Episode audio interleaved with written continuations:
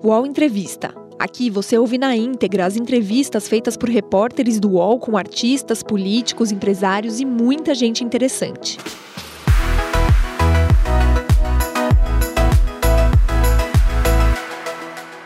Olá, bom dia, 11 horas, 1 minuto. Estamos ao vivo aqui pelo canal UOL. Seja bem-vinda, seja bem-vindo ao nosso programa. Esse aqui é o UOL Entrevista.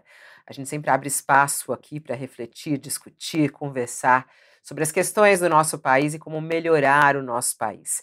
Nos últimos tempos, estamos falando bastante é, sobre as novas regras fiscais, ou o arcabouço fiscal, como o governo tem chamado, o que vai substituir o teto de gastos.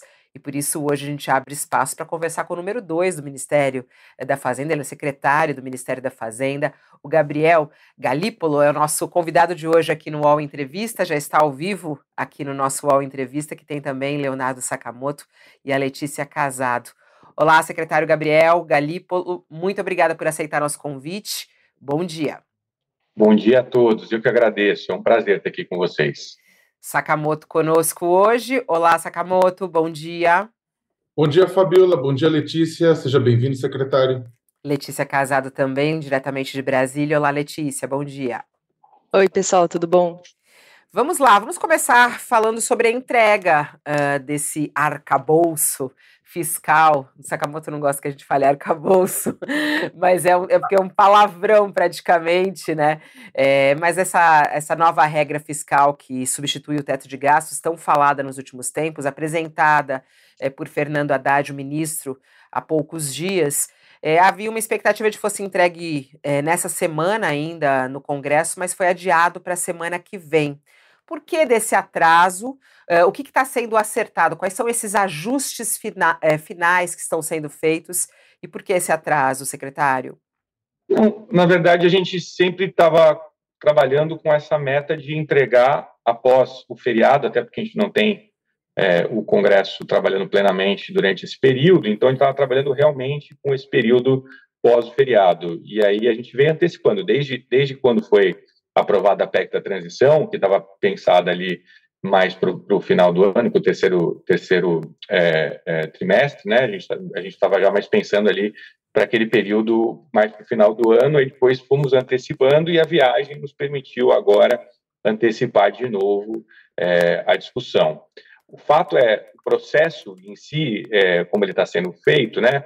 O Fernando, o ministro Fernando Haddad tomou cuidado para ir construindo este processo do acabouço fiscal. Eu costumo brincar não como se fosse uma tese de doutorado, que um, um grupo de economistas teve uma grande ideia e foi submeter a uma banca, mas com um processo de construção, de convenção e de consensos, dialogando com diversas áreas do governo, né, é, passando por diversos ministérios, não só aqueles da área econômica, né, e depois após a apresentação e chancela e autorização do presidente da República, a gente veio com ele à, à, à tona, a público, para poder explicar e até eliminar alguns ruídos, porque é normal que comecem a surgir ruídos e especulações sobre ele, a gente acha que isso tava, podia gerar algum tipo de prejuízo, não só o processo, mas também começa a acontecer algum tipo de ansiedade e instabilidade no mercado, então a gente veio primeiro explicar aquilo que estava consensado a partir dessas diversas reuniões que a gente havia conversado, e agora o processo de construção do texto vai reproduzir e vem reproduzindo este mesmo caminho. Né? Ele não envolve exclusivamente o Ministério da Fazenda, não era essa a intenção é, do ministro Fernando Haddad, sim de que a gente pudesse dialogar com diversas pastas e com o governo como um todo, para que essa não seja uma proposta do Ministério da Fazenda, e sim uma proposta do governo. E mudou alguma coisa, não? Não, a gente vem especificando os, os, os, o que foi acordado, né? Como qualquer qualquer negócio que já se fez na vida, você vai lá e acorda, e quando você vai chegar na redação do contrato, é que você vai ver alguns detalhes e algumas questões, mas não há nada que tenha sido mudado substancialmente daquilo que foi apresentado é, pelo ministro Fernando Haddad, pela ministra Simone Tebet na coletiva. E qual a expectativa de aprovação disso no Congresso? Então, a gente vai entregar, imagino, na semana que vem. Ali. A gente tem uma viagem com o presidente Lula e o ministro Fernando Haddad estão indo é, para a China, então eu imagino que ao longo da semana que vem deve estar sendo enviado ao Congresso. e aí é, é, uma, é, decisão, obviamente, dos trâmites internos do, do, Congresso de qual é a celeridade que vai se dar esse processo. Não, isso né? sim, mas, por exemplo, qual é a negociação política? Como é que está essa questão política? Acha que passa fácil? Uh, não passa? Uh, como é que fica? É, eu acho que às vezes, e acho que até essa lógica que a gente acabou comentando aqui de estar tá construindo via consenso, como foi registrado, é, uma das, dos primeiros interlocutores que nós tivemos, antes ainda da gente ter uma, uma, um formato mais é, final do, do, do, projeto do Acabouço, nós dialogamos com os líderes, né, com o Jacques Wagner, o senador Jacques Wagner e com o deputado Guimarães, e conversamos também com os presidentes das casas, presidente Pacheco e o presidente Lira, ao longo do processo. Depois, seguimos nesse diálogo. Eu tenho tentado informá-los é, é, é, sempre que posso de cada passo e cada avanço para poder estar tá construindo um consenso que envolve, inclusive, o processo de informação para todo o legislativo.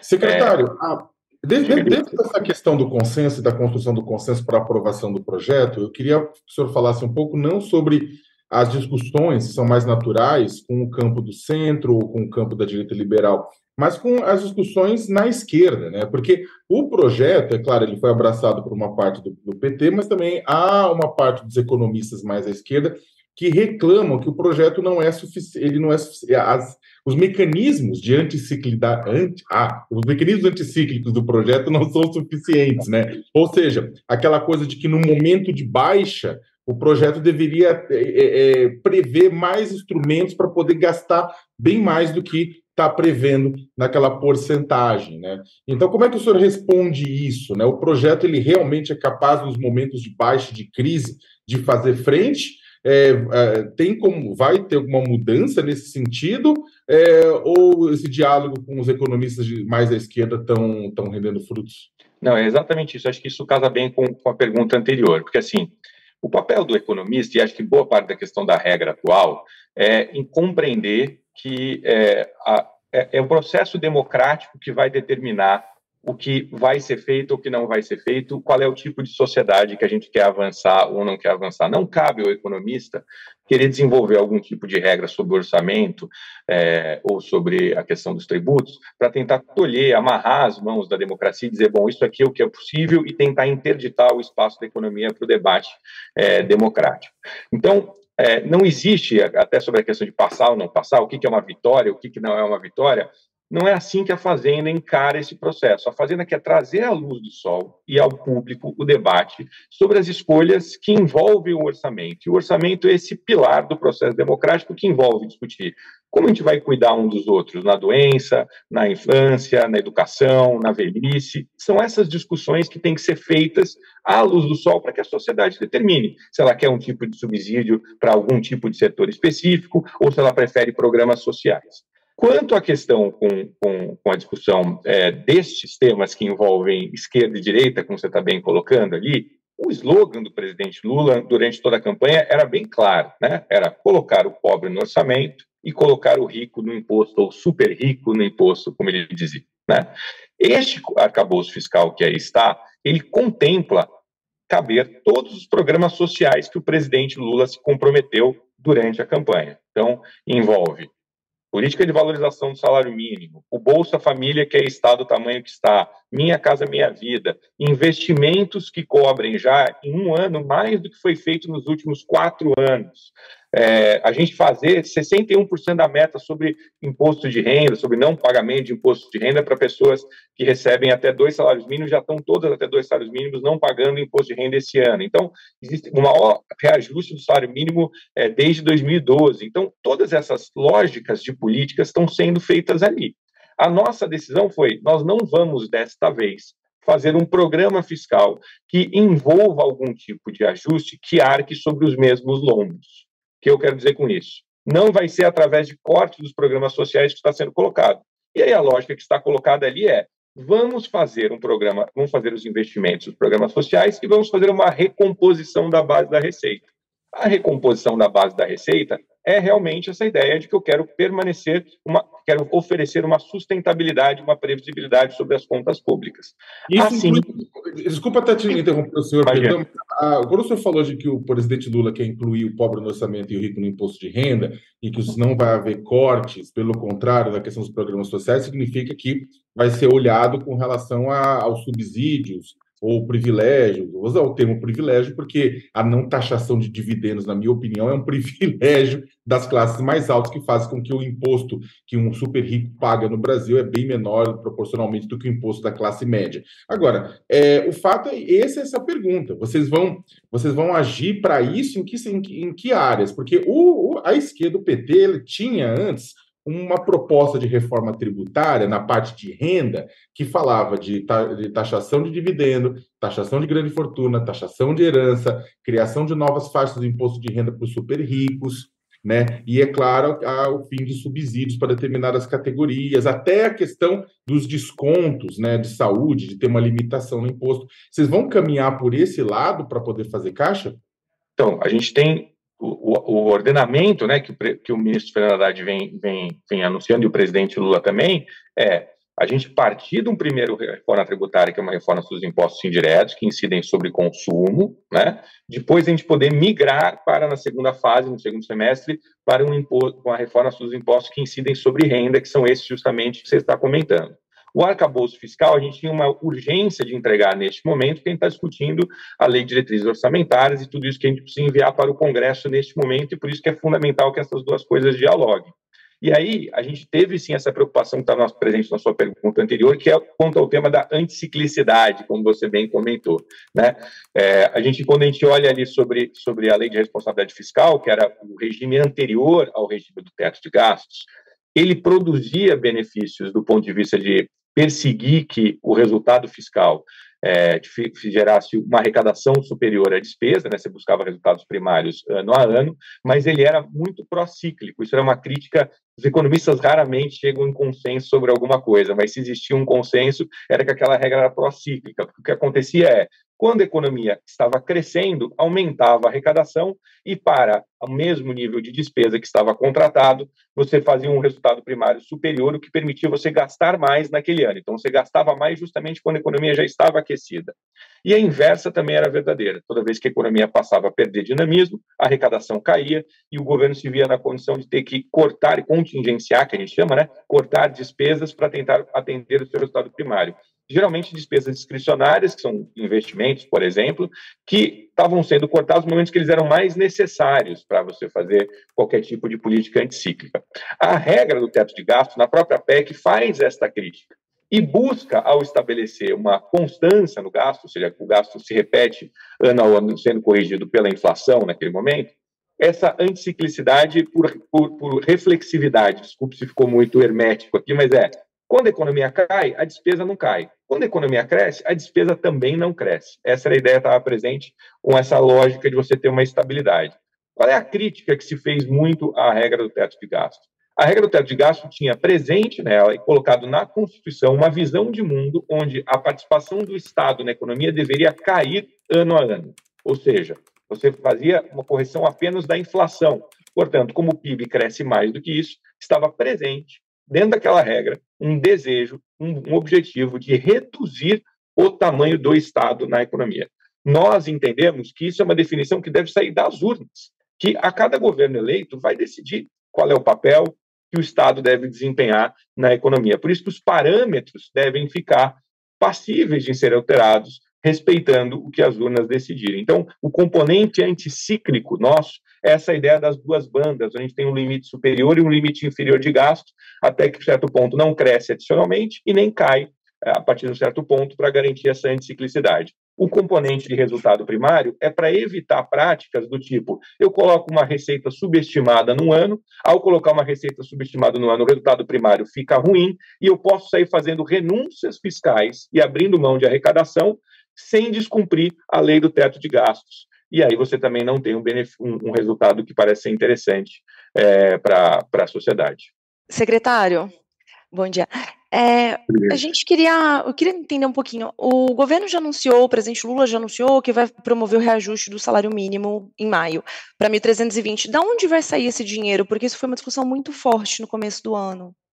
É, a gente, a gente, como eu disse, a gente tinha uma projeção sobre como é que os programas de despesas iam evoluir é, de, em outras áreas para saber se a gente conseguiria fazer esse tipo de resultado necessário para dar esse reajuste, que pela própria lei que vigente hoje de gastos, você só consegue fazer isso se você tiver uma retirada de gastos de algum outro lugar. E foi justamente isso que aconteceu. Ao longo do ano, outras despesas foram, ser, foram é, conseguindo ser contingenciadas ou não foram gastas, não foram contingenciadas deliberadamente, mas elas não ocorreram e se criou um saldo necessário para poder fazer isso, porque pela própria regra fiscal, eu não consigo gastar mais do que foi contratada na PEC da transição. Isso é importante, Letícia, porque muitas vezes, de ambos os lados das críticas, é, é importante fazer um esclarecimento sobre como funciona a regra vigente de teto de gastos, para poder esclarecer. Muita gente diz assim: olha, não se está contingenciando, o, o, a, o que está vindo hoje está vindo muito sobre a receita e pouco sobre a despesa. Olha, quando eu começo a recompor a arrecadação, isso vai fazendo com que o resultado primário melhore. Portanto, eu não tenho uma justificativa para contingenciar despesas se o resultado primário está melhorando.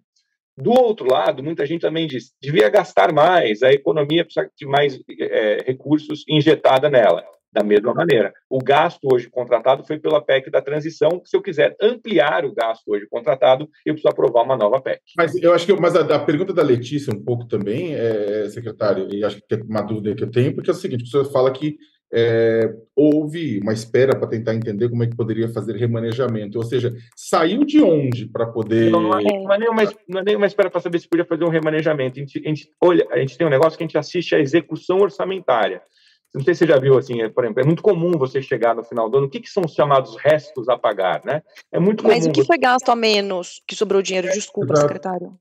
É, não, é isso que eu estou dizendo. Então, não é uma coisa só. A gente tem várias coisas. A gente tem desde Bolsa Família até Previdência, que você, por exemplo, vou dar um exemplo com a Previdência, só para pegar um exemplo específico, que não existe uma única coisa.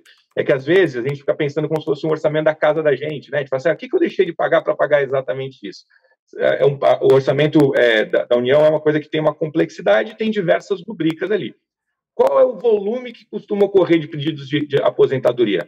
Depende. Né? A gente tem um crescimento vegetativo, natural, que é uma média, mas a cada ano isso pode alterar você vai assistindo como é que isso vai acontecendo e como é que vão sendo despesados esses recursos. E aí pode acontecer de naquele ano ter sobrado um recurso, e aí ao você assistir esse, essa despesa, você consegue assistir, consegue é, é, realocar. Foi isso que aconteceu nesse caso.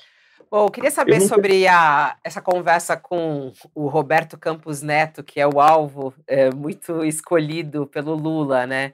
É, justamente atacando em relação à taxa de juros com a apresentação uh, do, do arcabouço, é, os juros podem ser reduzidos já, agora, nessa próxima reunião, na sua análise? É difícil a gente ficar é, comentando aqui o que, que, o Banco Central poderia fazer ou não fazer, né? Mas o, o que eu acho que a gente pode comentar, é, é, lógico, você tem toda a razão, assim, é, de que a gente fez o arcabouço fiscal e escutou o, o Roberto e, outros diretores do Banco Central durante a elaboração, justamente visando o arcabouço que pudesse atender essas duas demandas que estão sendo tão bem colocadas aqui. De um lado, o lado social, preservar todos os programas é, e projetos que estão na plataforma do governo Lula e, simultaneamente, oferecer um horizonte que permita a redução da, da taxa de juros. O que a gente pode ser é, e é bastante interessante, saiu uma matéria recentemente um pouquinho sobre a questão de do que, que são as pessoas que estão operando na mesa e o que muitas vezes são as pesquisas que acabam saindo de economistas falando, mas o que a gente pode assistir é que desde que o arcabouço foi anunciado, o câmbio, o real se valorizou para um outro patamar, como pode ver de maneira bem significativa, né, o patamar que estava era um patamar mais desvalorizado e o real se apreciou, e também que os juros que a gente chama longos, são os vértices de juros que o, que o Brasil paga quando emite seus títulos públicos, o Tesouro paga quando emite seus títulos públicos, eles vêm caindo consistentemente a cada dia. Então, eles vêm apresentando quedas, né, o, o, essas taxas de juros. A gente entende que esses dois sinais é, se, é, permitem um ambiente mais propício mais folgado para que o Banco Central possa vir a reduzir juros, começar um ciclo de corte de juros. Ou seja, então é possível porque é, na, na, só para a gente deixar aqui traduzido para o pessoal, é, na sua análise, até pela sua experiência como economista, o senhor é professor também, tudo mais, é, com esse cenário, sim, há um ambiente que é possível reduzir os juros, é isso. Eu, eu entendo perfeitamente que o, é, é, chato o economista, porque o economista vai falando com todas essas condições e a gente quer realmente essa tarja, eu entendo é. perfeitamente. Mas agora eu, eu realmente não estou falando aqui como economista, estou falando como secretário executivo do Ministério. E aí, assim, a, a, minha, a minha atribuição aqui é dizer qual foi o objetivo que o Ministério teve quando construiu é, o arcabouço fiscal. Sim, ele tinha como objetivo preservar os programas é, é, é sociais e permitir um ambiente de corte de juros. A gente sabe que quedas em juros longos, pela, pela, pela lógica da economia, permitem criar um espaço para cortar juros, porque você está cedendo ali e retira, é, é uma percepção do mercado de retirada de risco, né, quando estão caindo esses prêmios. Então, é uma retirada de risco. Esta é a lógica que está presente nisso. Mas é óbvio que os diretores do Banco Central estão contemplando todos os, todos os indicadores que eles estão olhando ali. Mas a gente, a gente, na condição de secretário executivo do Ministério, o que eu posso dizer é isso. A gente e, contemplou e é olhando isso. Agora, chama atenção, isso. até a pesquisa da Datafolha que saiu, é, e todo mundo tá, a imprensa estava falando da briga de Lula com Campos Neto, dessa pressão de ele falar o tempo inteiro isso. E a população parece que está do lado de Lula, 80% aprova a pressão de Lula é, pela queda de juros. Esse discurso ajuda ou atrapalha na sua análise, é, conhecendo, eu sei que, que o senhor também conhece o pessoal lá do Banco Central e tudo mais, é, é, essa pressão política do presidente da República, da sociedade, da imprensa, ajuda ou atrapalha na redução da taxa básica de juros, na sua análise? Primeiro que eu não, eu não me elegi nunca nem para síndico de prédio. O presidente da República está no terceiro mandato dele. Eu sou a última pessoa que vai ter qualquer tipo de comentário. O presidente está fazendo, eu tenho certeza que ele está fazendo correto é, e, e, sabe o que ele está fazendo muito bem. E, além disso, ele é o único de todos nós que estamos aqui debatendo sobre economia que teve os 60 milhões de votos. Então, ele tem legitimidade, além de experiência, para poder é, falar e saber o que ele está falando e qual é a direção que ele está buscando, qual é a estratégia ali, né? Então, com certeza, o presidente tem toda a autonomia e autoridade para comentar sobre isso, e acho que o Banco Central deve seguir analisando os indicadores que ele analisa para determinar qual é a taxa de juros que ele, que ele deve colocar e aí poder é, considerar quais são os impactos na economia em cima do que ele está perseguindo. O UOL Entrevista volta já.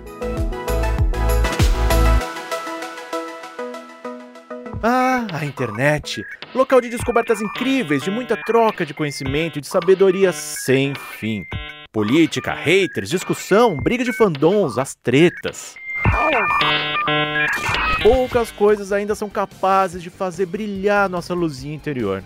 A fofoca, as celebs, as subcelebs, cultura pop, cinema, séries, TV, música, memes, os reality shows, entretenimento. E a partir de agora, os programas do canal Move são Splash. As questões mais relevantes da sociedade brasileira contemporânea, agora no YouTube. Mas, Chico, tudo com cara de Splash. Música, cinema, entretenimento, celebridades. Fofoca que a gente ama, os realities. Filmes, séries, curiosidades da cultura pop. E tudo que tá bombando na internet e no mundo. Até perrengue na fazenda vai ter. Aô, Splash! E tudo isso você também pode acompanhar nas outras redes sociais de Splash.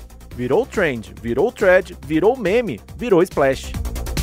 Secretário, houve uma. Uh, bem, um pouco mais de um mês, o senhor é, é até foi, viajou, foi para o Rio de Janeiro, foi conversar com o pessoal da Petrobras para tentar é, avançar na discussão daquela questão do retorno dos tributos federais. Agora, recentemente, né, é, houve uma faísca entre a cúpula da Petrobras e o Ministério de Minas e Energia, o ministro Alexandre Silveira, que falou que eles avançariam com a questão da, da política de preços, né, via Ministério coisa que a Petrobras acredita que deva ficar, a discussão deva ser na empresa. Como é que o senhor vê essa questão? O, o, o governo Lula, a área política do governo Lula, ou seja, a, a, os ministérios, vão fazer uma proposta é, para é, redefinir a política de preços da Petrobras ou criar algum colchão de proteção para os preços. A gente teve aumento internacional dos combustíveis agora pela OPEP, começa a preocupar um pouco como fator inflacionário, inclusive. É, naquela ocasião, a gente foi lá para entender justamente como estava funcionando a política de paridade de preço, para entender dentro da política que existe hoje dentro da Petrobras e das regras de governança da Petrobras, é, qual era o espaço que existia e como é que estava o diferencial de preço praticado é, para o consumidor e a paridade de preço internacional. Então, era uma ideia de coletar essa informação muito mais do que a gente efetivamente discutir alguma questão conceitual. Agora, o presidente instituiu, restituiu né, o Conselho Nacional de Política Energética, né, tivemos já uma primeira reunião envolvendo vários ministros e o próprio presidente da República, vai ser, imagino eu, nesse fórum que essas questões vão chegar. Então, o Ministério da Fazenda se intera dessas questões, geralmente, por meio deste fórum por enquanto, não houve nenhum tipo de, de demanda aqui ao Ministério da Fazenda atinente a discutir uma nova política de preços para a Petrobras. Secretário, é, no fim do mês, o governo vai lançar o um novo PAC, né, que deve, ter, deve ser rebatizado. Dá para definir o tamanho do programa já agora, antes do Congresso voltar ao arcabouço fiscal, a nova regra fiscal, ou tem que esperar para saber quanto que vai poder gastar nos próximos anos, que a gente só tem orçamento desse ano, né? Não, a gente tem essas duas pernas, você tem toda a razão. Assim, tem um lado que é esse lado do orçamento, né, que a gente está tentando preservar ali dentro do, do, do novo arcabouço. No, no, desse ano a gente já tem uma evolução significativa, né? A gente vinha há algum tempo com investimentos públicos que não davam conta de cobrir o que a gente chama da depreciação da infraestrutura, né? Ou seja, que a gente vinha perdendo infraestrutura ano a ano. Então, nesse ano a gente já buscou é, abrir um espaço para a retomada de investimentos. Mas, para além disso, é, a gente está discutindo simultaneamente o arcabouço, até foi um dos temas que surgiu em algum momento na hora que se disse, bom, vamos anunciar praticamente em conjunto é, se entender como se pode alavancar e fomentar parcerias público-privadas e concessões neste setor de infraestrutura, e aí entendido o setor de infraestrutura no, no, sentido amplo, de infraestrutura social, que não envolve apenas as infraestruturas tradicionais que a gente conhece, né, como energia, transportes, logística, mas também entrar com saneamento, com resíduos sólidos, com moradia, com habitação de interesse social, como a gente costuma chamar, né, com educação e saúde. Então, essas duas coisas estão sendo trabalhadas em conjuntos. Esse novo programa é, de investimento, ele vai analisar não só o orçamento, mas também investimento contando com parcerias com a iniciativa privada e tende a estar tá mirando para uma questão que é um desafio é, é, mais recente, quando a gente compara relativamente ao que, que era é, o programa de investimento anterior, que é a questão da transição ecológica, né? Ou seja, é muito importante que esse programa esteja é, linkado e mirando para a discussão da transição ecológica. Mas, secretário, aí o governo vai. É, os senhores vão decidir alguns projetos que vão, devem ser financiados pelo PAC, essas são algumas apostas. Só que alguns desses projetos vão para além de 2023, vão para 24, 25. Como garantir a entrada de dinheiro? Porque aí vai depender de um acordo, uma parceria com o setor privado, por exemplo, e se o capital não vier, esse dinheiro não chegar. Vamos Porque lá. no PAC passado já aconteceu de muita obra ficar pelo caminho, né? É, então, mas esse é o ponto. Talvez valha a pena fazer essa explicação aqui. Se eu ficar muito longo, vocês me interrompam. É, quando a gente está olhando de orçamento, é isso que você está colocando. O orçamento é que vai discutir qual é o espaço que existe fiscal para fazer esse tipo de despesa. Quando a gente olha para a concessão, a concessão é aquele tipo de atividade que não demanda recursos orçamentários, que ela fica viável com a cobrança de tarifa do usuário, como é o caso do setor de energia e muitas vezes de transporte. Quando a gente olha para PPPs, são as chamadas concessões patrocinadas ou administrativas, essas sim demandam recursos orçamentários que geralmente são diluídos no tempo, não são tão concentrados no curto prazo e são pagos ao longo do tempo, porque a PPP contrata e remunera por disponibilidade do serviço. É, um grande, é uma grande vantagem para tentar superar esse problema que você falou das obras paradas pela metade, você tem um alinhamento de interesse maior entre o contratado e o contratante. Muitas vezes a discussão sobre PPP e concessão ou obra pública, ela fica girando em torno da discussão se é público ou se é privado, se é mercado ou se é Estado, e ela é uma falsa colocação de verdade, porque no final do dia, nenhuma obra pública é feita por uma empresa pública. Nós estamos discutindo qual é a modalidade de contratação da iniciativa privada que tende a dar o melhor resultado possível. Neste caso das PPPs, existe uma estrutura jurídica de garantias para justamente assegurar que os pagamentos vão ser feitos ao longo do tempo, porque como o privado investe antes para receber depois, a estrutura de garantias é o ponto essencial para conseguir alavancar esses recursos e atrair os investimentos privados. Então, o novo PAC vai ser essencialmente com dinheiro privado.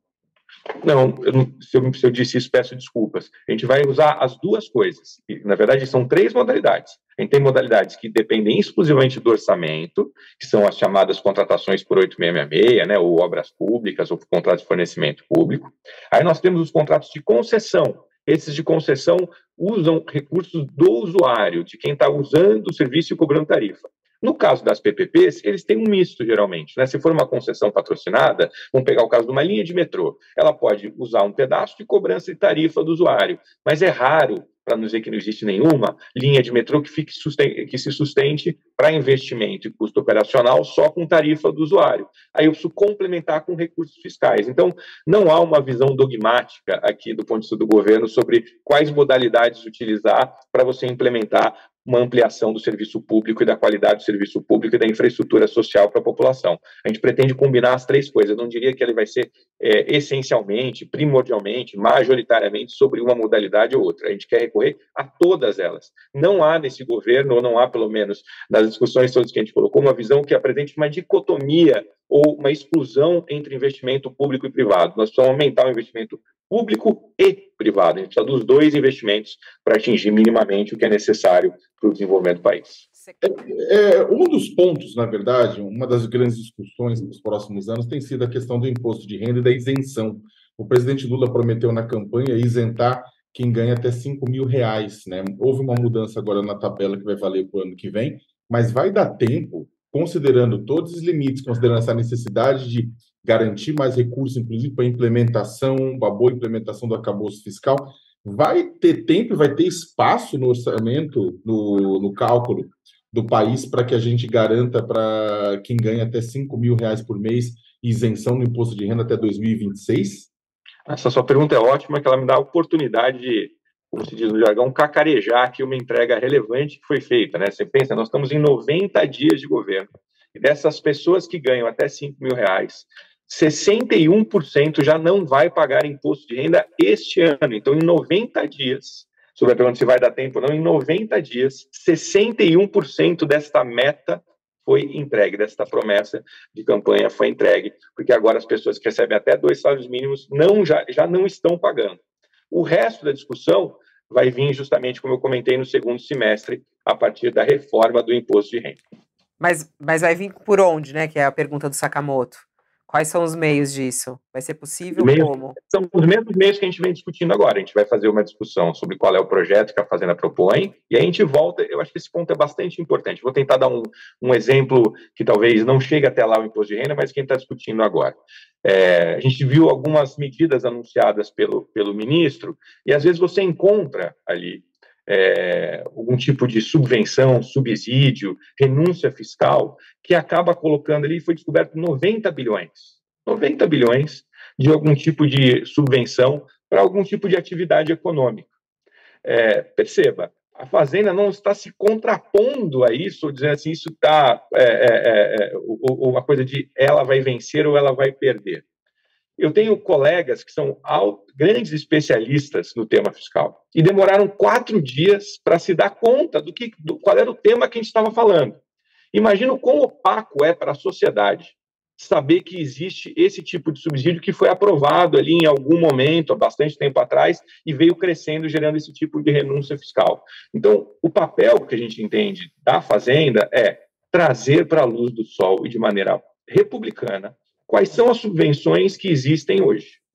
Essas subvenções e renúncias fiscais e subsídios, que o Sakamoto chamou aqui de privilégio, tem que ficar claro para a sociedade, para entender que, ao existir isto, a gente está perdendo a arrecadação que poderia estar sendo destinado para alguma outra coisa. Então, o caminho é vamos discutir se a estrutura tributária que nós temos hoje, se a estrutura de gastos que nós temos hoje, é a mais eficiente para a economia e para a sociedade.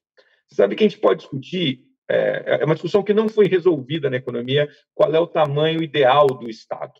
Né? Qual é o tamanho da? Você vai encontrar sociedades com Estado com grande participação na economia ou com baixa participação e com resultados muito díspares sobre a eficiência disso. E quando eu olho para o tamanho do Estado brasileiro, ele não é exatamente um monstro comparado com a média, por exemplo, da OCDE. Mas quando eu olho para a estrutura de arrecadação e gasto do Estado brasileiro, ali tem um quasímodo. Ali realmente tem um monstro concentrador de renda. essa estrutura de concentração de renda que se dá tanto pela arrecadação quanto pelo gasto, quando a gente tributa de maneira igual os desiguais, fazendo com que quem recebe menos pague mais proporcionalmente, ou quando a gente tem uma série de menu, é, é, renúncias fiscais e subsídios que estão opacos para a sociedade, a sociedade não tem clareza sobre aquilo, a gente não realiza o processo democrático como ele deveria ser. A, a nossa democracia não está completa deste jeito. Então, é importante que a gente submeta a sociedade aonde, como a gente vem fazendo agora, a economia e o Ministério da Fazenda entende que existem esses tipos de subsídios que deveriam, é, que não são exatamente os mais eficientes para a sociedade. Pode dar algum exemplo, e... Gabriel, para ficar mais claro isso, de qual, qual privilégio tem que acabar? É, qual, qual privilégio tem que ser reduzido? Dá um exemplo para gente. O ministro Fernando Haddad não anunciou quatro medidas agora é, sobre isso, sobre a questão de a gente ter subvenção a partir de, de, de retiradas de, de redução de ICMS, é, que geram, montam valores de 90 bi. Mas qual Teve setor até... específico? Não, é, esse não é para um setor específico. Pensei que, é, eu, como o Fernando vem discutindo, eles vem discutindo bastante, mas esse ele foi anunciado recentemente que a, a partir de um projeto que passou, quando você reduz a base de incidência, é, a, a, reduz o ICMS, essa redução no ICMS permite reduzir a base de incidência de imposto de renda e contribuição social sobre lucro líquido. Mas aí não pode gerar inflação? O que que gera inflação? Uai, se tirar os benefícios do ICMS da, da base de cálculo? Quando, quando eu volto com subsídio, você acha que gera inflação, mas o Ministério, o Banco Central estava dizendo que quando eu volto com o, o, combustível, com a oneração, eu melhoro a inflação e reduzo a, a taxa de juros, porque ele está olhando para uma trajetória de horizonte relevante de 18 meses, não é? Não sei se você chegou a ler, Letícia, mas quando, na ata do, do, do, do, comunicado do Banco Central, ele é bem claro e elogia a nossa retornada com as tributações sobre combustíveis fósseis. Tem sim, gente... mas no longo prazo, né, secretária? A gente tá, 18 meses, que é horizonte relevante, né? 18 é. meses que é horizonte relevante. É, então, então, é que o que acho que a preocupação, na verdade, é que como o governo Lula está no seu início e está a impressão também é que politicamente, porque a gente tem conversado no Congresso, é que o pessoal está tentando evitar algumas medidas que possam gerar é, um. Eu acho, eu, eu acho que é isso, acabou. Vamos pensar assim, ó, 90 bi. Eu acho que tem gente que está discutindo que não chega a 90, mas chega a 70 bi. É, vamos pensar, 90 bi é mais da metade de um Bolsa Família por ano. Quantas pessoas são beneficiadas com Bolsa Família e quantas pessoas são beneficiadas com um programa como esse? De novo, não cabe a gente tomar um desse. Ou quantas pessoas, quanto custa dar remédio para diabetes para pessoas com mais de 65 anos por ano e quanto custa um programa como este?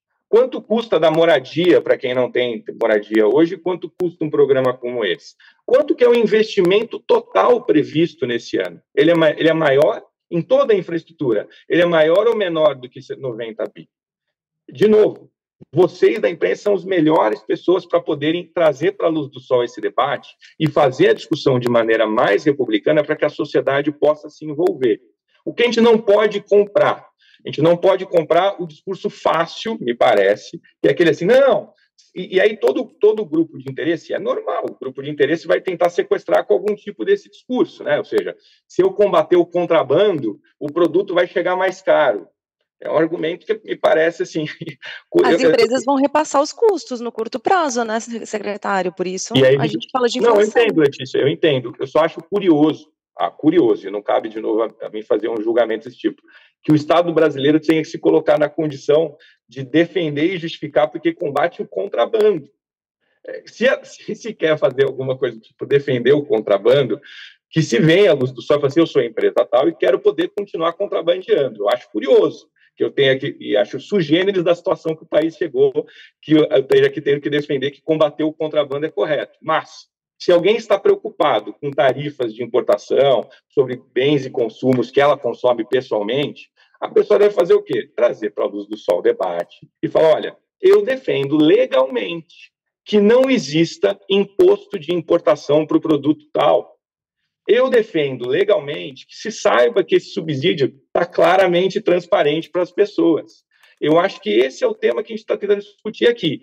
Agora, se existe uma empresa ou um setor que tem um subsídio que não está evidente para a sociedade, ou se existe alguma empresa que usa um subterfúgio para contrabandear alguma coisa, eu conto é, e, e, e, folgo em saber que existe imprensa no país que está trazendo isso para a luz do sol, para que a sociedade, que muitas vezes aquele cidadão abstrato, que é o cidadão brasileiro, que não consegue ir a Brasília, não consegue marcar reuniões para poder defender as suas posições, possa ter informações disso através. Outra coisa, outra coisa que a gente, mas outra coisa que a gente bate bastante também, secretário, isso eu só respondo, acho que parcialmente com a pergunta minha anterior, que é a questão da taxa. É, a gente está falando de grupos, privilégios, isenções, mas não da taxação de super rico. Né? O governo ele vai avançar com a taxação do super rico? É, talvez não tenha ficado claro. O que eu disse é a reforma sobre impostos de renda, que envolve, inclusive, você está colocando, ficou para o segundo semestre. Então, a uhum. forma como a gente atacou foi as impostos, os, os, impostos indiretos, que são esses que incidem sobre consumo, agora, nesse primeiro momento. Não, eu acho que ficou entendido. O que, não ficou, o que não ficou claro é se o senhor defende isso, quer dizer, os ricos estão pagando menos impostos no Brasil, como muitos falam, né? O próprio presidente Lula já falou isso várias vezes, Haddad também e tudo mais. O senhor defende a taxação dos ricos, dos milionários no Brasil?